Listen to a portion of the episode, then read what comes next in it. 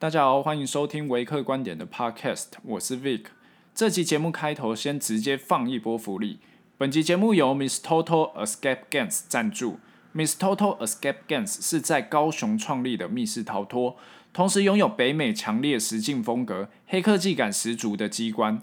三位创办人在创业前专程前往北美玩过一轮，发现北美的密室逃脱吊打台湾密室逃脱的游戏体验。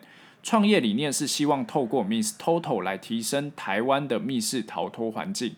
Miss Total 的游戏特色主打机关解谜，机关都是黑科技以外，在游戏过程中不会有小天使的设定，更增加密室实境感。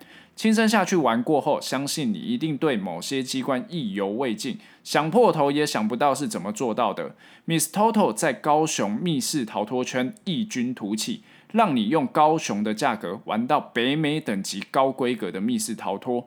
目前开放两个游戏主题，分别为《绝命旅社》《阴魂下水道》。现在只要在官网预约后到现场大声喊出“维克观点叫我找高雄阿滴”，即可享有九折优惠。好，因为就是没有折扣嘛，所以我直接用最土炮的方式讲通关密语来做折扣。希望大家可以拥有像我戴着眼镜到处被喷的实力一样，勇敢喊出来，福利直接来。好，Miss Total 啊，其实他三位的创办人之中有一位是我的好麻吉，就是高雄阿滴。不信的话，你直接去现场看，真的超像。我自己是在试营运的时候，就是专程下去捧场，跟我老婆一起去玩过《绝命旅社》，我觉得很惊艳。因为我自己其实蛮爱烧脑的东西，不管是追剧啊，或者是游戏，只要是那种烧脑的，我都爱。到游戏场地解说一下下之后，直接被反锁在房间里面。里面真的没真人陪着你的那种实境感啊，会让你在解谜的时候直接肾上腺素爆棚。在机关的细致度来讲，真的很高。我自己啊玩一玩是逃脱失败啦，因为被机关的细致度黏住了。想说怎么可以做得这么就是这呃这么细致？推荐大家可以去玩看看。同时，他们第三个游戏《太空舱》也正在准备中，也可以期待一下。好，那接下来进入今天的主题。今天的主题其实是还是会跟那个就是药厂的职业介绍有一点点关系，但是谈的是收贿案。为什么呢？其实我之前在法规单位担任专案经理的时候，常常会收到某某立委对于某某案件表达关心。为什么在公家机关还可以收到这样子的讯息呢？因为立法委员可以服务选民，借由自身立法委员身份代替民众转达陈情、请愿、建议事项。这边因为我不是专业的法律人员，如果我有讲错的话，也欢迎更正或者是补充。那为什么在法规单位审查药品许可证的同时，还会收到立委的关心呢？大家其实动脑想一想就知道了，他们要关心什么？这个案件会不会过？许可证拿不拿得到？产品可不可以卖了？或者是有没有什么议题需要解决？关切的原因其实有百百种。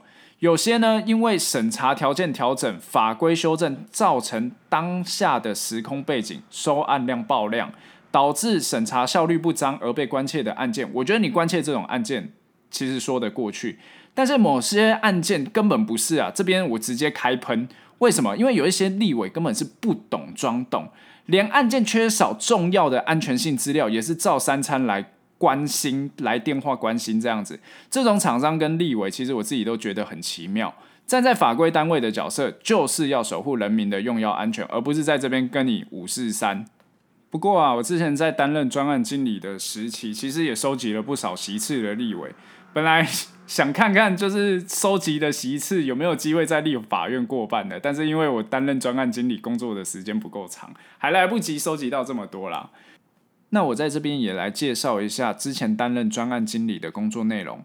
专案经理在法规单位等于是每一个药品许可证审查案件的沟通窗口，从对内对审查员的沟通，以及到对外对厂商的沟通。必须确认每个环节及厂商所送的资料都是合乎台湾法规的，严谨的检查里面的资料是否有作假。而专案经理这个职位的药厂版就是 RA（Regulatory Affairs） 的缩写。相反于专案经理，检附好准备在台湾贩售的药物基本资料、安全性资料、疗效资料等等的资讯，提供给法规单位审查。也因此，蛮多药厂会喜欢从法规单位挖人，直接到药厂做 RA，为什么呢？因为直接挖一个每天都在碰这块的人是最快的。在药厂里面，RA 的角色算是非常重要的，等于说贩卖药品前最重要的前置作业都是由 RA 来经手。